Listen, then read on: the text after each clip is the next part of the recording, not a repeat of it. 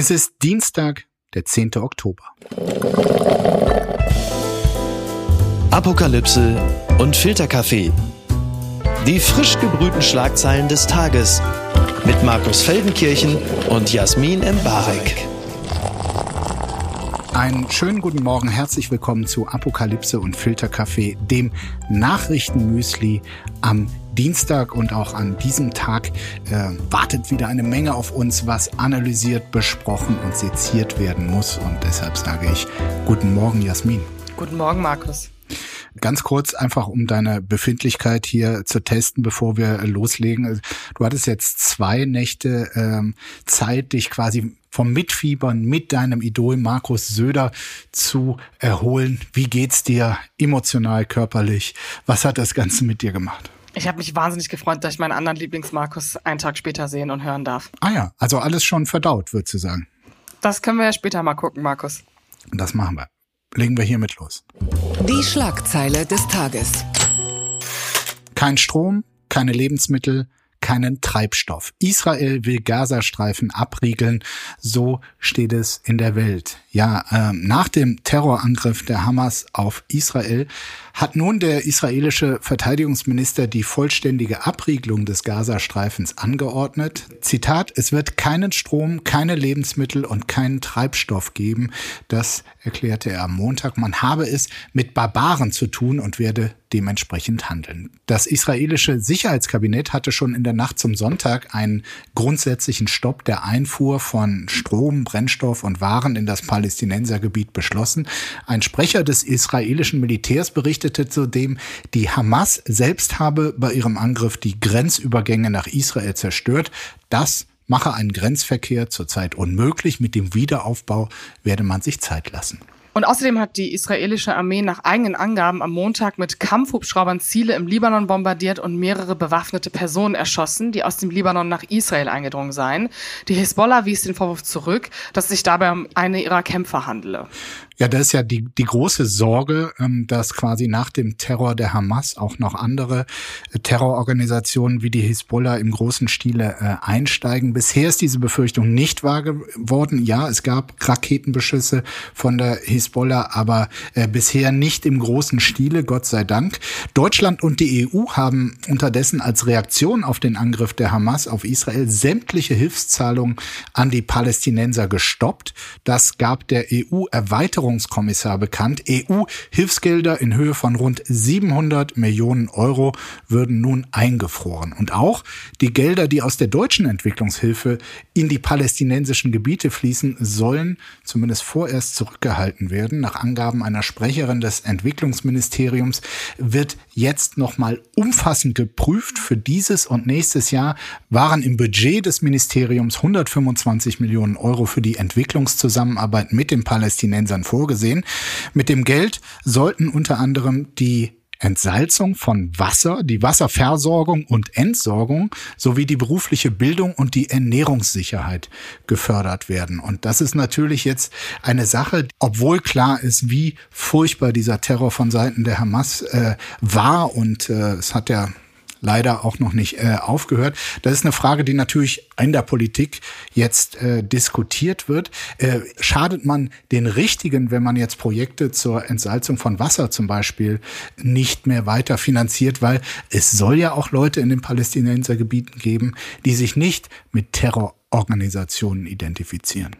Ja, das ist eine Frage, die, wenn wir jetzt auch auf die Todeszahlen schauen und die schreckliche Stimmung, die uns alle berechtigt umgibt, eine Überprüfung, die man machen kann. Ähm, ich glaube, äh, insbesondere die Frage danach, ob diese Gelder prinzipiell bei der Hamas ankommen, das ist ja auch keine neue Frage, die jetzt aber anlässlich dieses Terrorangriffs neu gestellt wird. Und ich genau, das, diese Sorge steckt ja. dahinter. Ja, wo geht das Geld hin? Geht es genau. wirklich in den Brunnenbau? Und ich glaube, dass ähm, gerade in der Koalition, insbesondere in der SPD, diese Frage danach, ob das wirklich ankommt, äh, schon oft gestellt wurde und äh, in der Vergangenheit zumindest versichert wurde, ja, es kommt bei den Menschen an, die nichts direkt mit der Terrororganisation Hamas zu tun haben. Aber jetzt an dieser Stelle kann man natürlich auch fragen, okay, wenn man das jetzt nochmal erneut überprüft, äh, als politisches Zeichen, dass man das Ganze ernst nimmt, ja, verstehe ich. Mhm. Aber wir sprechen natürlich hier auch von Menschen, die ähm, diesen Angriff nicht verübt haben, die vielleicht auch die Hamas nicht gewählt haben oder das nicht vertreten, was sie, was diese Terrororganisation tut. Und ähm, natürlich an, gerade am Gazastreifen Ressourcen, Wasser, menschliche Grundbedingungen eh relativ schwer sind. Da bin ich gespannt, ob die Bundesregierung eine differenzierte Antwort darauf findet. Mhm. Man hat so den Eindruck, die, die Welt hält im Moment den Atem an. War das jetzt ein über Monate vorbereiteter einmaliger Akt der Hamas oder gibt es da Absprachen im Hintergrund? Soll quasi der Terror gegen Israel weitergehen? Gleichzeitig die Frage, wie reagiert Israel? Natürlich hat man jegliches Verständnis dafür, dass sich äh, dieser Staat nun zur Wehr setzt, dass es äh, die Barbaren, wie der Verteidigungsminister Israels sagt, äh, zur Rechenschaft zieht, sie tötet oder gefangen nimmt. Und Gleichzeitig ist man natürlich auch mit Blick auf den äh, Gazastreifen und die Menschen dort, äh, ich meine, äh, in Sorge. Das äh, Welternährungsprogramm der Vereinten Nationen hat am Sonntag schon geäußert, sie seien zutiefst besorgt über die humanitären Folgen der Kämpfe zwischen Hamas und Israel. Gut, die Kämpfe, also ist schon klar, wer hier äh, begonnen hat. Ja. Also ist jetzt nicht so, dass da zwei Unverbesserliche da äh, miteinander ringen. Das sollte man auch klar sagen. Aber natürlich ist die humanitäre Situation für die Menschen im Gazastreifen katastrophal. Absolut. Es ist, wie du schon sagst, ich glaube, die Hoffnung, dass jetzt gerade nicht mehr militärisch passiert und dass sich vor allen Dingen die umliegenden Staaten nicht einmischen, das äh, ist, glaube ich, die, die Sorge und die Hoffnung dieser Woche, dass es nicht noch weiter eskaliert. Wobei ich auch sagen muss, die endgültigen Todeszahlen, die geiselhaft genommenen Menschen, die Videos, die im Internet kursieren, das wird eine gewisse Art von Wut und Polarisierung auch nicht aufhalten. Und die Frage ist, wie hoch sich das politisch spitzt. Aber, und äh, das ist, glaube ich, ein ganz wichtiger Punkt, zu sagen, dass man sich um die humanitäre Situation Sorgen macht. Es gab, äh, ich erinnere mich an ein Interview mit einem Vater, der hat, glaube ich, seine Tochter verloren, ein Israeli, der darauf aufmerksam machte, dass äh, auf beiden Seiten vor allem Zivilisten um ihre toten Familienmitglieder, Freunde trauern. Es aber natürlich trotzdem einfach der Angriff gerade seitens der Hamas kam, was diese schnelle und aggressive Reaktion auch absolut rechtfertigt politisch. Aber wie gesagt, es ist einfach wahnsinnig schwer. Es macht natürlich einen wahnsinnig alten Konflikt neu auf. Und ganz naiv gesagt, bleibt mir gar nichts anderes übrig, als zu sagen, ich hoffe, dass einfach nicht mehr Menschen jetzt sterben. Egal wie es politisch äh, weiterverfahren wird. Aber ich befürchte, das ist eine sehr naive Hoffnung. Meine Hoffnung ist, dass äh, solche Terrororganisationen einfach vernichtet werden könnten. Ich befürchte ja, allerdings auch, dass es leider nicht so gezielt geht, wie man sich das wünschen würde. Was ist denn da schiefgelaufen? Ja, Markus. Söders große Niederlage, unter 30-jährige Rücken nach rechts, das berichtet der Merkur. Ich muss schon sagen, also natürlich in Relation zu dem zweiten Teil dieser Überschrift ist natürlich meine, meine Enttäuschung völlig irrelevant, denn die AfD hat bei den Landtagswahlen in Bayern und Hessen deutlich zugelegt. In Bayern kam die Partei auf 14,6 Prozent, in Hessen konnte sie 18,4 Prozent der Wählerstimmen gewinnen.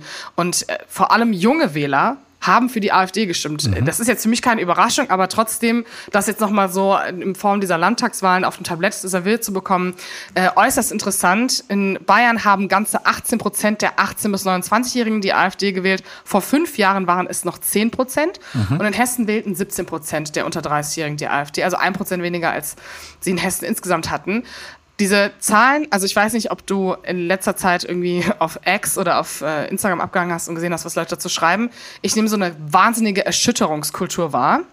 Als wäre das so völlig weird, dass äh, auch junge Menschen rechts wählen und dass es so völlig salonfähig ist, dass die AfD zweit- oder drittstärkste Kraft wird. Als hätte, hätte man in den letzten fünf Jahren politisch hier irgendwie nicht aufgepasst. Oder ist das eine falsche Analyse, Markus?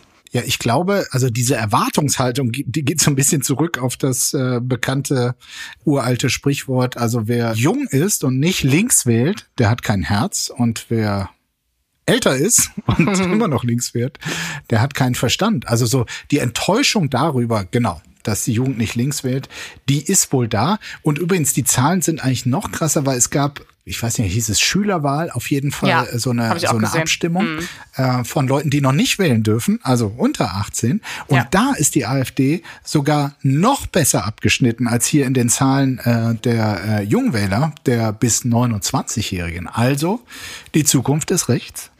Ja, und äh, also Nee, ich, das bestätigt eher eine andere These, die ich immer mit mir rumschleppe und immer so wirke wie so eine, wie so eine alte SPDlerin, die dir irgendwie so die Demokratie erklären will. Aber. Jasmin, da brauchst du keine Sorge haben. Da ja, das habe ich mir schon drauf. gedacht. Ja, ja, ist schon okay, ich habe schon verstanden. Aber okay. ähm, also erstens, junge Leute sind per se ja gar nicht links und grün. Ja, das haben wir. 2017 war die stärkste Kraft der 18 bis 24-Jährigen die Union. Letztes Mal war es die FDP. Da haben wir alles breit und lang diskutiert. Und dass dieser Rechtsruck, der durch die ganze Gesellschaft geht, auch bei den jungen Leuten ankommt, das ist irgendwie völlig klar. Und jetzt habe ich noch eine Zahl für dich und dann können wir uns eigentlich schon einsagen. Acht Prozent der Menschen in Deutschland teilen ein rechtsextremes Weltbild. Also wir reden hier von einem Zehntel der Gesellschaft, das nicht nur irgendwie AfD aus Protest und Quittung SPD und irgendwie finden sie es doch ganz gut, was sie ja. zu Corona gesagt haben, sondern fast ein Zehntel sind aufrichtige Nazis. Ja. Und dazu gehören übrigens auch viele junge Menschen. Und äh, das ist, glaube ich, gar kein Trend, der irgendwie, der weg war. Ich weiß nicht, von Solingen bis Hanau rechte Männer sind auch oft jung. Das ist, wird manchmal so ein bisschen vergessen. Es ist ja nicht so, als würden das hier 80-jährige Leute das System unterwandern. Mhm. Ähm, aber ja, für mich einfach gar nicht überraschend. Vielleicht klingt es auch viel zu abgebrüht, aber ja, ich glaube, die Zukunft ist, äh, befürchte ich, sehr rechts. Aber du sagst jetzt, ist ja alles äh, ganz klar und so, aber es ist ja nicht immer so gewesen. Du hast ja selbst die Zahlen vorgetragen, dass äh, es zugenommen hat, die Beliebtheit der AfD. Klar, bei allen, aber eben auch bei äh, jungen Leuten. Und ähm, ich meine, wir können wahrscheinlich nur spekulieren, aber äh, woran liegt das? Kriegen die das von ihren Eltern mit, die irgendwie ähm, zu AfD-Wählern geworden sind und es zu Hause salonfähig geworden ist? Ist es gar der Protest gegen äh, linke Eltern? Ja, oder ist es die Beschäftigung mit den anderen Parteien, die dann schon bei jungen Leuten äh, zu Frust fühlt. Also ich, ich muss sagen, klar, äh, wenn du wenn du irgendwie äh, 60 bist und äh, frustriert, dann hm, okay. Aber wenn du jung bist und äh, schon so frustriert bist, dass du AfD wählst, es ist zumindest traurig. Hm, ich würde es viel einfacher erklären. Ich glaube, in einer Zeit, in der wir es gemeinsam geschafft haben, dass die AfD eine sehr salonfähige, im Bundestag sitzende Partei geworden ist, da haben verschiedene Instanzen ihre Schuld mit dran, es auf einmal Leute gibt, die die Partei einfach wählen, weil sie da end endlich, in Anführungszeichen, ihr Weltbild vertreten sehen. Also ich glaube, das sind viele Menschen, die es schon vorher gab. Ich würde nie sagen, dass sie weg waren. Ähm, deswegen ne, Stichwort irgendwie 90er, 80er, 70er bis heute. Das zieht sich ja durch junge Generationen durch, dass sie dieses Weltbild eigentlich haben, ob es jetzt durch ihre Eltern kommt oder wenn du in Brandenburg in der Klasse bist, wo es normal ist, den Hitler groß zu zeigen. Ich meine, es ist ja jetzt nicht so, als würde uns das Phänomen rechts in der Jugend das erste Mal begegnen und auch wo die, wo sozusagen die Vermehrung stattfindet dessen, ähm, dass die einfach das Gefühl haben, die AfD kommt an das ran, was sie für richtig halten. Und dass das funktioniert und dass die AfD diese Leute mit abgeholt hat. Oder halt auch Eltern, die vielleicht vorher schon die mega rechts waren und Nischenparteien gewählt haben und ein rechtes Weltbild zu Hause vermitteln und dass ihre Kinder jetzt auch wählen und sie denken, ja. besser AfD als ne, 0,3 Prozent der dritte Weg. Also ich glaube, es hat viel von dem, was du gesagt hast, aber es war schon immer da und jetzt haben sie einfach Vertreter, die in der parlamentarischen Demokratie vollends angekommen sind. Ich meine, es, es gab ja mal Zeiten äh, tatsächlich, wo man die Generation der Eltern irgendwie damit irritieren oder schocken konnte, dass man sagt, also man wählt als junger Mensch grün. Ist das vielleicht so, dass, äh, weil das wirklich gar nicht mehr geht, vielleicht künftig wieder, aber zurzeit äh, nicht geht, dass es auch so eine gewisse Schocklust gibt äh, und da natürlich ganz klar ist, wen man, um heutzutage zu schocken, wählen muss? Ja, let's be fucking honest. Also ich bin kein Vertreter der Hufeisentheorie, aber äh, dass man, was auf der einen Seite passiert, irgendwie die Polarisierung, dass Leute das Gefühl haben, sie müssen sich davon distanzieren, dass sie jemals irgendetwas Soziales oder Linkes gesagt haben, das beginnt ja auch, also das findet ja auch bei jungen Menschen statt, ne? Das, also ich glaube, wenn ich in die Klasse meines Bruders schaue oder was er mir so erzählt, dieses einerseits total linkssensible, antirassistische junge Klientel und auf der anderen Seite die, die das Gefühl haben, sie müssen sich immer mehr davon abwenden, weil sie dieses, diesen Einheitsbrei nicht mhm. sehen wollen und sich dann dementsprechend in rechte Weltbilder auch mitverrennen. Ich glaube, das ist schon so ein Kontrast, der in beide Richtungen aufgeht, weil, wie gesagt, diese grüne Klimajugend, die man vielleicht auch mit Ja gern sehen möchte, oder irgendwelche älteren Redakteure, die das Gefühl haben, damit können sie wieder alles wettmachen, weil sie sind ja die Schuldigen, das funktioniert einfach nicht mehr. Dass man das so aufzeichnet. Vielleicht war das auch von Anfang an falsch. Weil es ist ja nicht die Jugend und die grüne Jugend und die linke Jugend. Das ist ja eh ein Framing, das brauchen wir für keine Generation, weil Faschus dann auch einfach Faschus. Dein äh, hochgeschätzter bayerischer Ministerpräsident Markus Söder, seine CSU ist auf 37,0 Prozent gekommen. Beim letzten Mal, dem bis dahin schlechtesten Ergebnis der CSU, waren es 37,2, also ein Fitzel weniger diesmal, zumindest was die Prozentzahlen angeht. An reinen Stimmen hat er sogar 13.000 äh, hinzugewonnen. Aber die Altersgruppe, wo es quasi noch traditionell CSU-Zahlen gab, das sind die Wähler über 60. Da haben nämlich 47 Prozent, also das waren zumindest mal früher äh, gute Zeiten, die gibt's jetzt nur noch bei den über 60-Jährigen. Jetzt hat sich Markus Söder natürlich, äh, wie er es auch kann und wie er es macht, irgendwie dahingestellt und gesagt, das sei ein prima Ergebnis. Du hast jetzt selber aber eben die Überschrift vorgelesen, Söders große Niederlage. Siehst du es als Niederlage? Nein, ich finde, klar, in CSU-Gottkomplex-Verhältnissen äh, ist das keine geile geile Zahl. Äh, da hat man sich wesentlich mehr vorgenommen. Und wenn man Markus Söder in den letzten Jahren zugehört hat, dann hat er auch selber sich wahrscheinlich weiter drüber geschätzt oder gewünscht. Aber äh, ich muss ehrlich sagen, und da möchte ich gerne Robin Alexander zitieren, der sich bei Anne Will darüber aufgeregt hat, dass man jetzt Friedrich Merz als den Heini, der schuld ist für alles, platziert. Äh, die CSU und die CDU haben hier beide haushoch eine Wahl gewonnen. Und klar, im Gottkomplex ist das wenig, aber Markus Söder hat die Aiwanger-Affäre überlebt und hat nicht mehr als 0,2 Prozent eingebüßt, was ich doch in demokratischen Verhältnissen in einer Zeit wie jetzt ich hätte gedacht, er könnte noch härter fallen, um ehrlich zu sein. Deswegen finde ich diesen großen, oh mein Gott, das ist eine Niederlage. So, show me another Ministerpräsident, äh, außer die beiden, die an diese Zahlen regelmäßig drankommen. Vielleicht noch Daniel Günther. Aber da kommen wir wieder zu der großen These, die Union holt halt auf Landesebene irgendwie noch ab. Ne? Klar, man kann es ihm sehr, sehr gönnen, dass er seine 45 Prozent nicht bekommen hat. Aber äh, eine Niederlage, ist das jetzt nicht eine Niederlage, ja. war es für die SPD? Ein Wahlsieg war es für die Freien Wähler, ein Wahlsieg war es für die AfD, aber es war keine Niederlage für die CSU. Das würde ich, glaube ich. Das ist, so kann man das Ganze zusammenfassen. Ich sehe, du legst, du legst dich hier, also jetzt wirst du mal richtig emotional. Ich sehe dich auch, also wie du hier, also wild gestikulierst, das machst du sonst nicht. Genau. Äh, das, da bist du jetzt äh, für den, für den anderen Markus in die Bresche gesprungen. Mhm. Nein, also es, es war natürlich bedeutend weniger als das, was äh, Edmund Stoiber oder Horst Seehofer für die CSU nach Hause gebracht haben. Aber ich sehe es ehrlich gesagt ähnlich, also auf dem Niveau zu bleiben. Das ist für Parteien ähm, nicht leicht und ähm, gut. Nicht alle können es so gut machen wie Boris Rhein in Hessen, der sein Ergebnis einfach mal um über acht Prozent äh, Punkte verbessert hat. Aber ja, was macht denn jetzt Markus Söder mit diesen 37 Prozent? Also er bleibt Ministerpräsident. Qualifiziert ihn das dazu, sagen wir, mit Söder ist weiterzumachen, mit Aiwanger weiter zu regieren oder vielleicht dann doch noch seinen damals begrabenen Traum vom Kanzlerkandidaten wie siehst du das? Können wir erstmal die Woche überleben gemeinsam? Du weißt doch, wie hart der politische Betrieb ist. Also, ähm, natürlich wird er mit den Freien Wählern koalieren, weil die Union einfach so sehr dieses Anti-Grün-Ding fährt. Wenn sie das jetzt einknicken, dann verlieren sie ja, jede Wahl. Das hat er vor allem gemacht. Er hat übrigens auch äh, wirklich hart irgendwie ja. diese Option, weil jetzt kann ihm einfach sagen, pass mal auf, mein Freund, du hast gesagt, also du, es gibt keine Alternative. Jetzt fordern wir einfach mal 37 Ministerien. Ja, nee, das würde auch genauso passieren. Strategisch war das nicht klug, diese Festlegung. Statt, ja, mhm. vielleicht aus unserer Bubble, aber also ich, hätte Söder von Anfang an nicht ausgeschlossen, mit den Grünen zu koalieren, möchte ich nicht wissen, wie das Wahlergebnis für ihn ausgegangen wäre. Jetzt mal rein analytisch, das weiß ich nicht, ob das gezogen hätte, wenn der ganze Kurs der Union seit einem ganzen Jahr heißt, oh mein Gott, fuck the Greens so. Also sorry für den Ausdruck, aber das passt auch nicht zu dem, was Merz so erzählt hat. Und äh, ganz kurz zu Boris Rhein noch.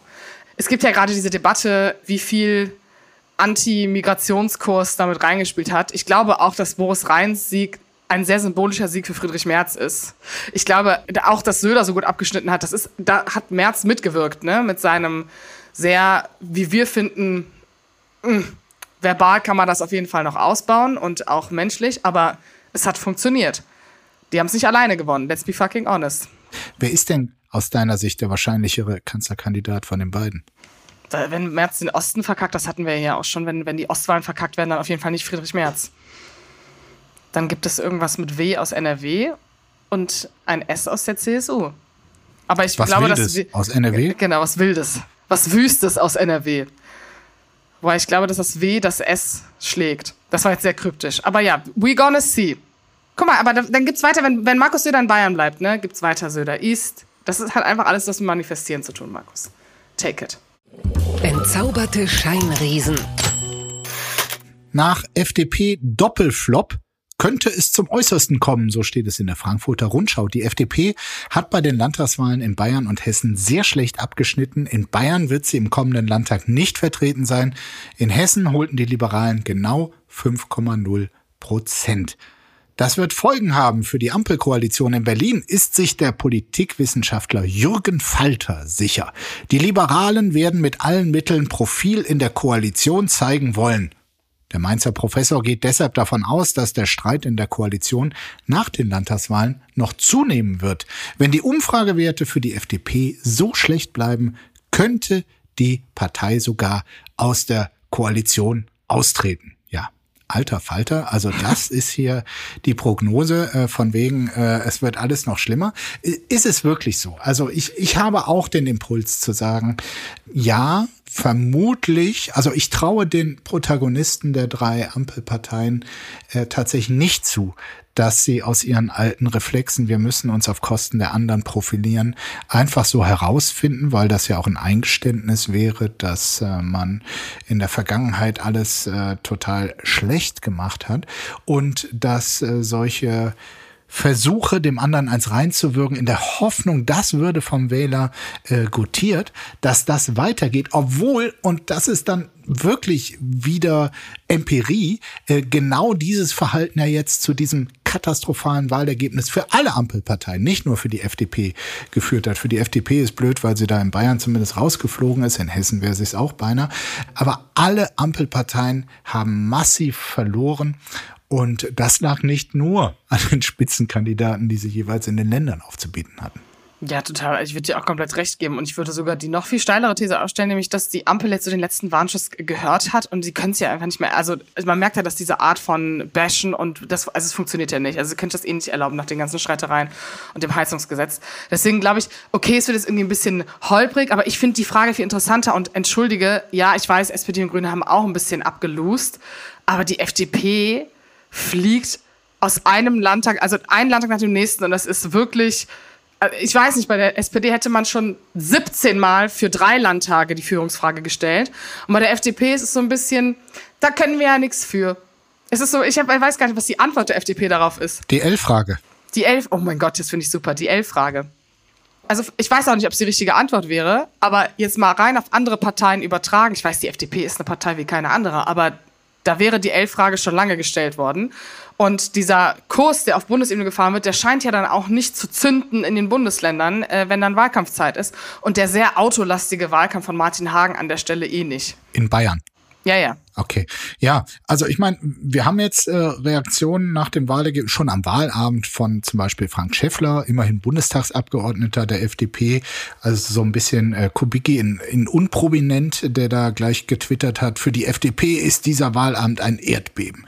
Die Ampel hängt wie ein Mühlstein um unseren Hals und zieht uns immer weiter in den Abgrund. Und da ist man dann doch wieder bei der äh, Hypothese von Professor Falter, dass das so weit gehen kann, dass die FDP quasi den Ausweg sucht und äh, es doch zu einem vorzeitigen Ende kommt. Ich persönlich hatte es nie für möglich gehalten, dass diese Koalition vor den vier Jahren, die sie nun mal hat oder haben könnte, äh, auseinandergeht. Aber ich hatte auch ein bisschen stärker auf Einsicht und Vernunft der äh, Beteiligten gesetzt. Ja, total. Aber ich glaube, das wird trotzdem nichts dran ändern, weil, also ich, jetzt mal, nur der reine Blick auf Olaf Scholz. Olaf Scholz würde, glaube ich, alles tun, um zu verhindern, dass diese Koalition jemals zerbricht. Also ich glaube immer noch nicht dran, dass diese Koalition vor der nächsten Bundestagswahl auseinandergeht. Auch wenn es eine beschissene Zeit wird. Aber das ist, wenn es zerbricht, dann ist es ja der komplette, dann ist es ja komplette Verfall. Da werden alle drei Parteien noch mehr dran leiden, als wenn sie jetzt einfach durchziehen. Also ich sehe diesen, ich sehe das auch nicht kommen. Auch immer noch nicht. I'm sorry. Unterm Radar. Haftstrafe 32 Jahre nach rassistischem Anschlag. So steht es in der Wirtschaftswoche. Der Tod des 27-jährigen ghanaischen Asylbewerbers Samuel Jeboa nach dem Brand auf eine Flüchtlingsunterkunft in Saarlouis im Jahr 1991 galt lange als bekanntester ungelöster extremistischer Mordfall Deutschlands. Doch gestern wurde über 30 Jahre nach dem Brandanschlag ein 52-Jähriger für die Tat verurteilt. Weil der Täter zum Tatzeitpunkt erst 20 Jahre alt war, erhielt er eine Jugendstrafe von fast sieben Jahren. Die Polizei hatte die Ermittlungsarbeiten in den 90er Jahren schon nach einem Jahr wieder eingestellt und einen rechtsextremen Hintergrund jahrzehntelang zurückgewiesen. So. Doch 2007 hatte der Angeklagte mit der Tat auf einem Grillfest gegenüber einer Frau angegeben und Jahre später hat diese Frau dann Anzeige erstattet, nachdem sie erfahren hatte, dass bei dem Brand ein Mensch ums Leben gekommen war. Und also diese Geschichte und vor allem die Hintergründe, die waren mir so auch nicht klar und ich finde es einfach nur krass, irgendwie, dass die Polizei äh, damals äh, nach einem Jahr das Ganze eingestellt hat und einen äh, rechtsextremen Hintergrund ausgeschlossen hat. Also das erinnert einen dann doch an das Vorgehen von Ermittlungsbehörden, zum Beispiel bei den NSU-Morden, wo man polizeiintern einfach gesagt hatte, ja, das war also im migrantischen Milieu untereinander, na, die Türken da, die bringen sich doch gegenseitig um und quasi das Ganze auch schon als nicht rechtsradikal eingestuft hatte. Und da fragt man sich halt, wie kann es dazu immer wieder kommen oder zumindest in der Vergangenheit gekommen sein? Da ist ja für marginalisierte Leute schon äh, die Realität, dass man auf die Zivilcourage Einzelner angewiesen ist, wie auch in dem Falle dieser mhm. äh, mutigen Frau, die das dann angezeigt hat und mal kurz so dachte, okay, genau. da stand vielleicht einfach ein Fascho vor mir, der jemanden mutmaßlich durch einen Brand ermordet hat. Gut, vielleicht sollte ich das mal jemandem erzählen. Gut, dass als die Frau das dann erzählt hat, man dem wirklich auch nachgegangen ist. Man weiß ja auch nie mit äh, nettem Verweis auf die letzte ZDF-Magazin Royal-Sendungen, die letzten zwei, wer bei der Polizei so sitzt und was sie so privat in WhatsApp-Gruppen äh, sich so schicken. Ich will jetzt nicht per se die Polizei äh, verunglimpfen, aber ähm, wie gesagt, das ist einfach die Realität, dass solche Fälle nicht nachverfolgt werden. Uri Jalou ebenfalls, es gibt mehrere Beispiele, es wird wahrscheinlich in der Zukunft äh, auch weitere Fälle geben. Und ich muss ehrlich sagen, die sechs Jahre und nach Jugendstrafrecht äh, finde ich auch ein bisschen krass weil also sozusagen ihm als 20-Jährigen nicht zuzugestehen, dass er wissentlich aus einem Hass und rassistischen Motiv äh, diese Tat begangen hat. Mhm. Da sind sechs Jahre auch einfach wahnsinnig wenig äh, für das gezielte Ermorden einer Person, die auch noch in, ungeschützt in einem dieser Flüchtlingsheime saß. Ja, und äh, vor allem war es ja auch noch so, dass ähm, also er den Tod von zwölf weiteren Menschen in Kauf genommen hat, weil das ganze Ding brannte lichterloh. Zwölf Weitere Asylbewerber konnten aus dieser Unterkunft irgendwie fliehen, zum Teil aus dem Fenster springen, haben sich schwer verletzt dabei, aber eben überlebt und nur Samuel Jeboa konnte und auf dem Dachboden eben nicht mehr fliehen und wurde von den Flammen vom Feuer getötet. Also dafür als 20-Jähriger nur sieben Jahre zu bekommen, finde ich auch verwunderlich. Kein Wunder, dass die Verteidigung des Mörders eigentlich ganz zufrieden war mit dem Urteil. Blattgold. Reality Stars hamstern vor EU-Verbot. Wir lassen uns den Glitzer nicht verbieten, das berichtet die Bild. Die EU will gegen die Umweltverschmutzung durch Mikroplastik vorgehen und hat deshalb den Verkauf von Mikroplastik verboten. Das Verbot wird nach und nach umgesetzt, aber erste Produkte dürfen schon ab dem 15. Oktober nicht mehr verkauft werden. Dazu zählt unter anderem loser Glitzer. Doch, wie die Bild schreibt, da hat Brüssel die Rechnung ohne die deutschen TV-Sternchen gemacht. Sam Dillon etwa erfuhr bei einem Fernsehdreh mit Glitzer von dem drohenden Verbot und kaufte sofort den Glitzervorrat eines Discount-Shops leer. 82 Dosen Glitzer für 180 Euro. Auch DSDS-Sänger Luca Valentino zeigte sich Bild gegenüber empört. Mein Leben ist sehr bunt. Jetzt nimmt uns die EU den letzten Funken Glamour. Ihm wird der Glitzer aber so schnell nicht ausgehen, denn ein paar Dosen hat der Sänger noch zu Hause. Und Markus, bevor du irgendwas sagst, rate mal, wer Glitzer bestellt hat auf Vorrat.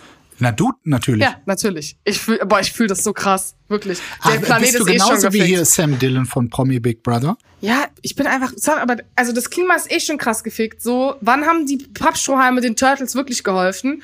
Und dann soll ich auf, soll ich ja noch aufhören, mir das Leben zu verschönern und mich zu blenden mit meinem eigenen Glitzer okay. auf, der, auf meinem Gesicht. Guck, ich kann das einfach mal wirklich Das sind die echten Menschen, die da bei der Bild sprechen.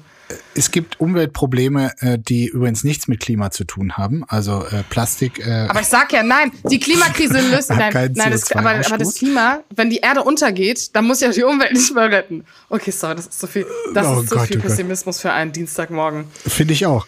Also ich zitiere jetzt einfach mal den, diesen Sam Dillon. Ja? ja, also wirklich eine der, der, es scheint mir wirklich eine der ganz großen Leuchten äh, des deutschen Fernsehbusiness. Ich zitieren einfach und dann kannst du mal überlegen, ob du quasi hier dich mit ihm identifizieren willst. Ich habe bei einem Fernsehdreh mit Glitzer von dem Verbot verfahren. Ich bin wirklich schockiert. Bei mir muss alles glitzern. Aus globaler Sicht, schreiben dann die Bildkollegen, findet der Influencer die EU-Richtlinie obendrein sinnlos. Das ist so lächerlich. In Amerika wird man im Supermarkt mit Plastiktüten vollgeworfen. Europa kann die Welt nicht allein retten. Der Rest der Welt lacht sich über uns tot und macht genau das Gegenteil. Eins nach dem anderen werde verboten. Eine Frechheit. Das ist eine Frechheit. Weißt du was? Jetzt kommt mein Argument. Ja. Der DSDS-Sänger Luca Valentino sagt nämlich, die paar Gramm, die ich jedes Jahr verwende, sind sicherlich nicht der entscheidende Faktor in Sachen Umweltverschmutzung. Im Sommer benutze ich fast jedes Wochenende Glitzer, aber das sind auch nur drei bunte Hosen pro Jahr. Ich schwöre, das Ja. fühle ich so krass. Er sagt auch, mein Leben ist sehr bunt. Jetzt nimmt uns die EU den letzten Funken Glamour. Ja, das meine ich. Guck in die Wel guck mal in den Weltuntergang, aber at least I look good and I sparkle. Das ist doch der Spirit. Jetzt habe ich so viel Englisch gesprochen in dieser Folge. Ich glaube, ich werde bald gekündigt. Ich kann diesen Podcast nicht mehr machen. Aber diese, ich bin heute so emotional angefasst, dass ich nicht anders kann, außer Englisch zu sprechen. Gali, Grühe an meine und deine Hörer äh, über 60. Ich habe euch wirklich wahnsinnig gern. Aber ja, äh, falls du mir noch was schenken willst, ne, wenn du noch irgendwie, weil, wenn du mal denkst, boah, du möchtest mir eine Freude machen, bestell mir für 1,80 über nicht das europäische Ausland eine Dose Glitzer und ich werde nie wieder über Markus Söder reden. And that's a fucking deal. Okay, ich muss dieses Zeug bekommen. Liebe Hörerinnen und Hörer, wenn ihr mir irgendwie helfen könnt, falls ich es selbst nicht kriege, ich nehme das Zeug. Ich glaub, mein Schwein pfeift. Dieses Hamburger Restaurant verlangt 35 Euro Eintritt, so steht es bei T-Online. Eintritt zahlen beim Restaurantbesuch. Das ist im Hamburger Zwei-Sterne-Restaurant 100 200 Kitchen der Fall. 35 Euro an Wasserpauschale oder Gedeckpauschale Brot und Butter satt müssen die Gäste dort bezahlen, wenn sie im Restaurant Platz nehmen. Die 35 Euro sind dafür, dass man einen Platz belegt, im positivsten Sinne, dass man umsorgt und unterhalten wird. So begründete die Inhaberin des Restaurants das Eintrittsgeld. Sie erklärte zudem, die Pauschale sei nötig, um den Mindestumsatz des Restaurants zu sichern. Ja, ich habe da mal drauf geguckt. Also wer die Gedeckpauschale von 35 Euro dann bezahlt hat, der kann zum Beispiel eine äh, Kanalarbeiterschnitte, so heißt das Ding, eine Vorspeise mit Kaviar für rund 80 Euro genießen oder sicherlich auch sehr ansprechend das Gericht äh, ein Topf voll Glück, geschmortes Herz, Lunge und Zunge vom Rind. Also ähm, ich sag mal so, die Aufregung geht natürlich hier darüber, dass erstmal 35 Euro, wo du quasi noch nichts für hast, äh, da äh, kassiert äh, werden. Gut, kriegst wohl ein bisschen Wasser oder Brot und Butter. Das bekam man oft früher einfach so äh, dazu äh, gereicht, wobei man ehrlich sagen muss, also wie oft ich äh, in Amerika oder auch im Süden Europas, dass dann, wenn du, wenn du als Touri so gerade abgezockt werden willst, wird dann so, ja, okay, hier, also die, das Brot mit der einen Paste, so, das muss jeder nehmen und ähm, das kostet halt so viel. 35 Euro sind allerdings sehr, sehr viel. Also, um es heute mal ganz in eine ganz e- andere Ecke zu treiben, da kann man schon krass zur Sozialistin werden, wenn man sowas hört, weil, oder sagen wir mal so, da kommt einfach mein Kenneck selbst raus. Jeder Syrer wirft dir so deine halbe Seele hinterher oder jeder Türke, wenn du bei dem Essen gehst. Ne? Hier noch Zitrone umsonst, hier noch ein kleiner Beilagensalat, hier nimm das, nein, nimm, nimm drei Brote, nimm bitte das ganze Brot, was man im Laden ist. Und wenn du da sitzt und jemand den Service, der eh schon einberechnet ist in Gerichte, macht und dir ein Stück Brot, das netto wahrscheinlich 35 Cent kostet, vorlegt. Sorry, das ist, ich bin sehr posch, aber das ist auch zu posch für mich. Und ich muss ehrlich sagen, das verurteile ich aufs Schärfste. Du hast dich danach gefragt, aber ich finde es, ich finde es so schlimm. Ich, also meine Antwort, meine erste Initial Reaction war, fuck off. Wirklich, also- also schön, vielleicht kann Mickey uns ja mal ein Foto schicken, wenn er da ist. Der, der wird da sicherlich und, äh, äh, Stammgast sein, ja klar. Mhm. Genau, und dann soll er uns mal zeigen, was, was das für ein Brot ist. Aber du, du kannst einfach nicht rechnen, äh, Jasmin, weil die Inhaberin hat's ja ganz klar gesagt. Weil die Karte auch ein à la carte Essen offeriere, brauche man diesen Mindestumsatz. Sonst ist es ein Verlustgeschäft. Und warum möchtest du jetzt, dass die da in Hamburg in dem Restaurant Verluste machen? Dann soll das Essen so gut sein, dass die Leute hinkommen, dass à la carte bestellt wird. Also so macht es halt jedes Restaurant, dass du das, was du da zu Futter kriegst, halt so gut läufst, dass du halt wiederkommst. Also wenn das die Absicherung sein muss, wie schlecht ist bitte das Essen, dass sie denkt, dass à la carte sich nicht ausverkauft. Ja. I'm sorry, da kann ich leider, da kann ich nur sehr zynisch werden heute. Papala Paparazzi. Prinzessin Diana, ihr Elternhaus wird als Ferienwohnung angeboten. Das berichtet die Bunte. Fans von Lady Di können jetzt in dem Haus übernachten, in dem die Prinzessin aufgewachsen ist. Da können sie sich aussuchen, in welchem der 26 Schlafzimmer. Boah, ich habe ich hab Lady Di, also ich habe Lady Di so krass als Arbeiterin eingebucht in meinem Kopf, dass diese 26 Schlafzimmer mich jetzt gerade richtig fertig machen.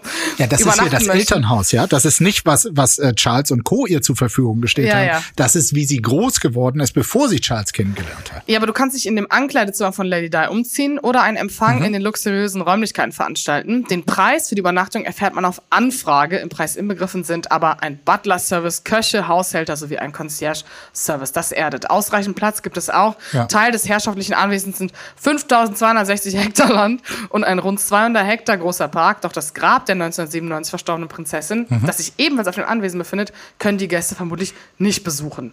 Ja gut, das ja. ist natürlich ein kleiner Minuspunkt. Gibt es auch 35 äh, Euro Eintrittsgebühr? Stop it. Das ist auf Anfrage. Vielleicht, wenn du ganz nett fragst, musst du auch gar nichts bezahlen. Guck, da ist der Service wieder, der Kunde ist König und so, bla bla.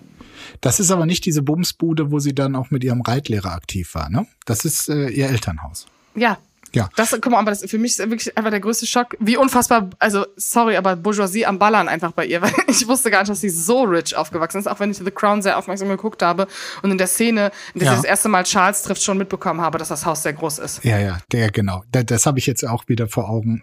Das wirkte nicht ganz so opulent wie dieses Ding hier. Ja, aber dieses Angebot, also quasi das Airbnb für, für Reiche hier, äh, was es da gibt. Ist das etwas, wo du jetzt mal äh, gucken wirst, wo du, wo du eine Anfrage stellen wirst? Also würde ich das reizen dort? Nee. Würde es dich reizen? Ähm, ich sag mal, ein Schloss reizt mich immer, aber das Wetter dort, also deshalb würde ich da, da also das ist völlig unattraktiv. Soll ich dir was anderes geben, was reizt? Die ja. neue Staffel The Crown kommt am 16. November, der erste Teil. Ist das nicht schön? Oh, sehr gut. Sehr, sehr gut. Da freue ich mich sehr drauf.